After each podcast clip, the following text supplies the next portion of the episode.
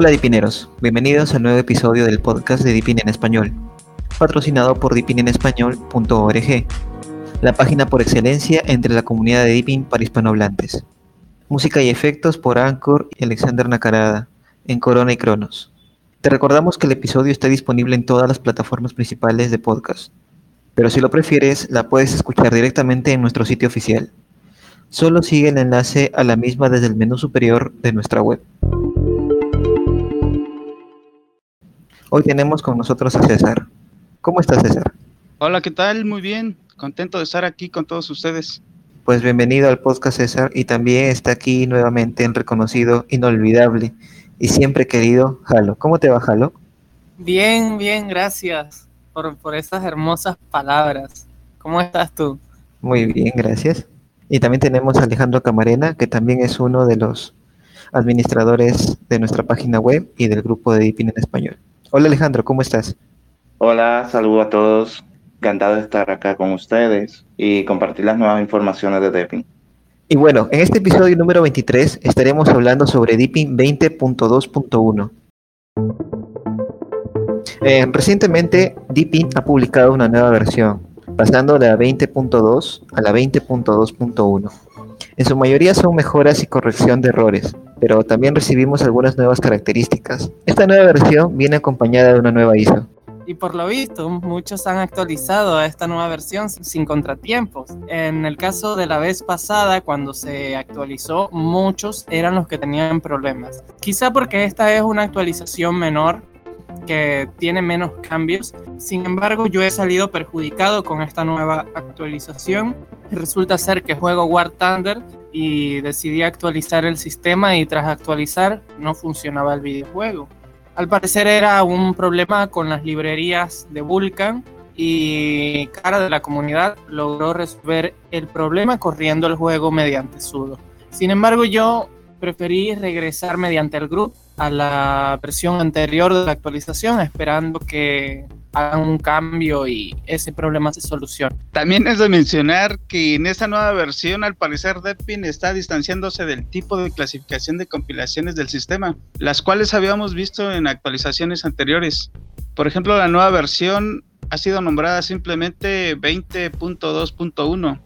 Al parecer quieren simplificar y hacer la identificación de versiones más sencilla y comprensible correspondiente a la nueva actualización de Deepin se trata de una actualización menor que solo está para corregir errores y agregar algunas características nuevas, ya que la 20.2 salió con demasiados errores, incluso tenía el error que bloqueaba las actualizaciones de una versión a otra, ya esto se encuentra corregido en esta versión, también la estabilidad de las aplicaciones y del mismo sistema, añadiendo más fluidez. Hasta el momento en mi actualización no he tenido mucha queja, el sistema se ha portado muy bien solo que tengo algunas observaciones, pero por ahora va por buen camino. Algunos miembros de la comunidad también han reportado el hecho de errores serios de visualización, los cuales están sucediendo anteriormente en ciertos navegadores basados en Chromium. Han sido solucionados en esta actualización. Puedo decir algo sobre eso, pero no sé si tenga algo que ver con Deepin. Es que el, el Chrome me cierra a veces, de la nada. No sé si es culpa del Chrome o de Deep. El Chrome.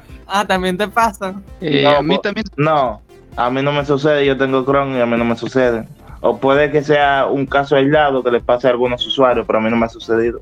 No, a mí tampoco me sucede. Bueno, es porque yo uso Firefox. No, pero yo uso Chrome. poner la beta esa de Edge, a ver si, si me va mejor, no sé. Sí, tiene mejor rendimiento. Con respecto a esta nueva actualización, en lo personal, tuve problemas desde que di un actualizar desde el día terminal, porque bloqueé la pantalla y ya no podía ingresar. Tuve que ingresar de otra manera por el modo eh, modo consola, por así decirlo, sin nada de escritorio, nada, y por ahí tuve que actualizar. Ese fue el problema que tuve eh, del cambio de 20. de 20.2 a 20.2.1.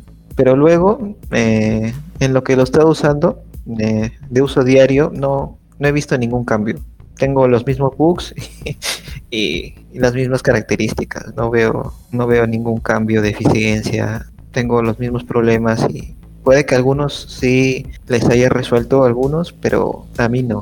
Oye, yo vi eso también, que muchos usuarios habían, lo vi en el chat de la comunidad, el de Telegram, que varios habían actualizado y yo tenían problemas de que no le cargaba directamente el entorno de escritorio y le quedaba la pecera esa, bueno, ya no es una pecera, el logo de Deppin cargando, o que tenían problemas y ya directamente quedaban en la TTI la pantalla negra con la cosa esa de login.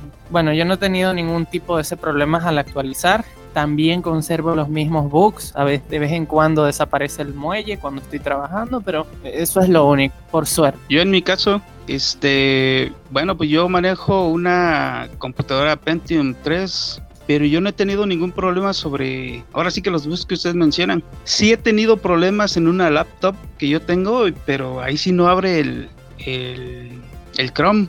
Ahí sí de plano se pone la pantalla negra pero en mi computadora personal de trabajo no tengo ninguno. Y ahora que lo mencionas, yo uso Deepin no solo, no solo para programas personales, sino para trabajo también. Respondiendo a lo mencionado, de los errores que se presentaron, es muy recomendable de mi parte, si no es un usuario experimentado, no actualizar por la terminal. ¿Por qué?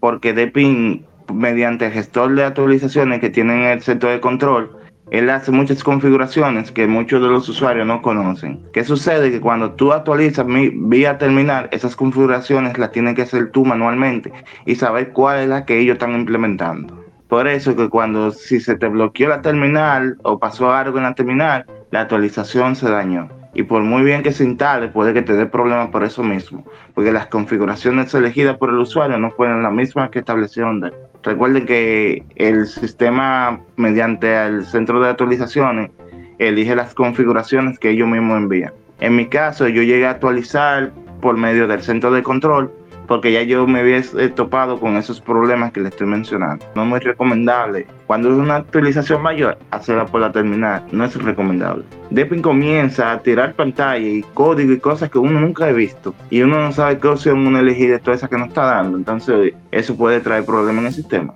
Es verdad, estoy totalmente de acuerdo. Sobre todo si en algún momento llega a aparecer una de esas pantallas que arroja la terminal donde tienes que elegir cierto tipo de configuración, que si mantener la vieja, que si usar la que viene con el paquete, o, hacer, o elegir otra, y ahí uno empieza a dudar y pensar, Exacto. voy a romper esto. Exacto.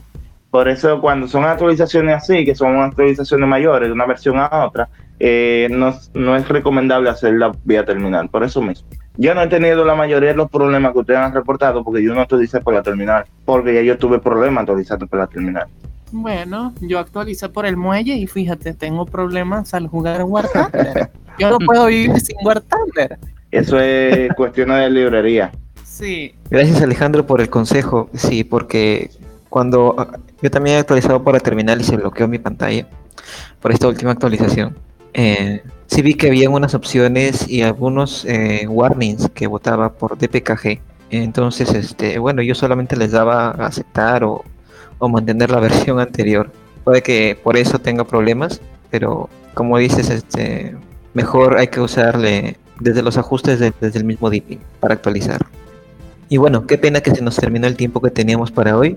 Eh, ha sido un placer tenerlos ustedes tres por acá. Espero no sea la última. ¿Y cómo lo pasaron César, Alejandro y Jalo? Excelentemente bien.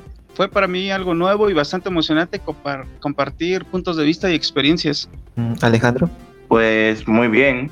La nueva versión de Depi me, me, ha gustado. Hasta el momento solo hay algunas observaciones que solo tendríamos que enviarlo al grupo de desarrollo para que ellos lo solucionen en próximas actualizaciones. Pero hasta ahora no, no he encontrado mucho tema en él o problemas. Jalo. Súper bien. Este, conversar con ustedes ha sido muy divertido y espero que se repita de nuevo. Y César, espero que también participes en los próximos podcasts de Deeping en español. Claro que sí. Excelente. Bueno, pues muy bien todo. Yo también he pasado un rato excelente con ustedes. Entonces, no nos queda más que despedirnos dándole las gracias a todos ustedes, nuestros escuchas, por sintonizarnos una vez más. Y espero que se nos una en nuestro próximo episodio. Hasta la próxima.